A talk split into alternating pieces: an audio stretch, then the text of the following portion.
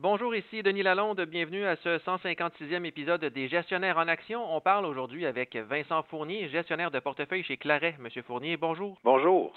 On parle aujourd'hui de titres de petite capitalisation parce que dans l'ombre des géants, il y a aussi beaucoup d'occasions d'investissement du côté des titres à petite capitalisation. Quelles ont été d'abord les performances du secteur l'an dernier? Ben, l'indice fort des petites capitalisations aux États-Unis, c'est le S&P 600 et euh, il a reculé de moins 16,10 en 2022. Il a moins reculé que le S&P 500, qui sont les grosses capitalisations. C'est un peu euh, non usuel si on regarde une année négative que les petites descendent moins que les grosses. Et après le recul de 2022, qu'est-ce qu'on peut espérer à court et moyen terme comme euh, rendement dans le secteur?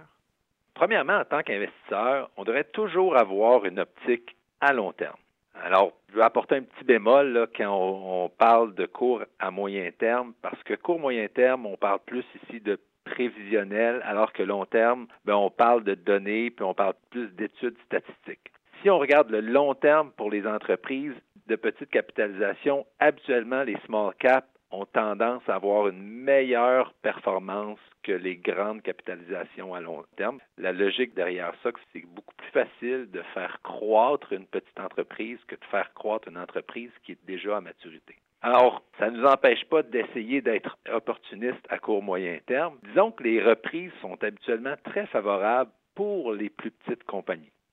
Il y a deux raisons. La première raison, c'est que les plus petites compagnies sont habituellement plus volatiles. Donc, en période de baisse, généralement, ils descendent beaucoup plus que les grosses entreprises. Deuxièmement, lorsqu'on a une période de reprise, ben, les plus petites entreprises ont tendance à être plus agiles et plus sensibles, disons, aux fluctuations économiques. Donc, la reprise leur est habituellement favorable. Pour les investisseurs qui n'ont pas toutes les connaissances requises pour investir dans les titres de petite capitalisation qui passent habituellement sous le radar des grands médias, est-ce qu'il y a des façons, disons, plus indicielles de jouer le secteur? Bien, certainement. Il y a trois indices nord-américains qui sont euh, bien connus pour euh, représenter le secteur des petites capitalisations. Alors, au Canada, on a le S&P TSX Small Cap Index. Il y a plusieurs ETF qui investissent selon cet indice-là, mais le XCS de le iShare euh, fonctionne très bien. Aux États-Unis, faire attention, il y a deux indices. Il y a le Russell 2000 et le S&P 600. Alors, pour le Russell 2000, on peut investir dans le XSU, qui est un ETF euh, edgé pour le dollar canadien. Puis pour le S&P 600, euh, il y a le XSMH.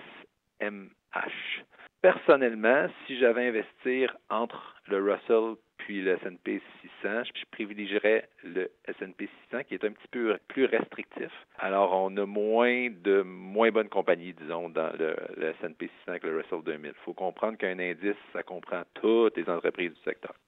Et évidemment, le balado s'adresse surtout aux investisseurs euh, canadiens. Donc, quand on est un investisseur canadien, est-ce qu'on doit privilégier les titres de petite capitalisation à travers le Canada ou si on doit aussi se tourner vers les marchés américains ou même internationaux?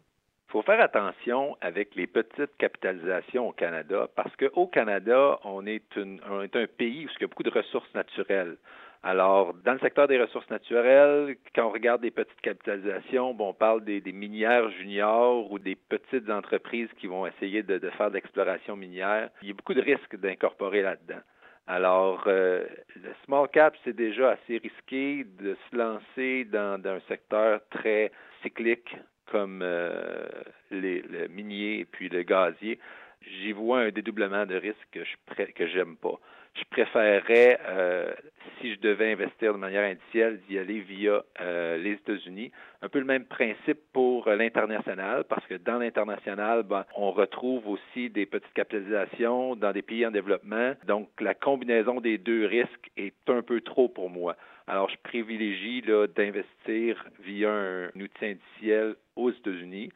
Par contre, on peut toujours se lancer dans des gestionnaires spécialisés de petites capitalisations parce que dans la petite capitalisation, il y a beaucoup d'expertise. C'est plus facile d'ajouter de la valeur, disons, à un indice, parce qu'on considère que les indices investissent dans toutes les entreprises, alors que le gestionnaire va choisir d'investir dans ceux qu'il préfère. Habituellement, on, préfère les meilleurs.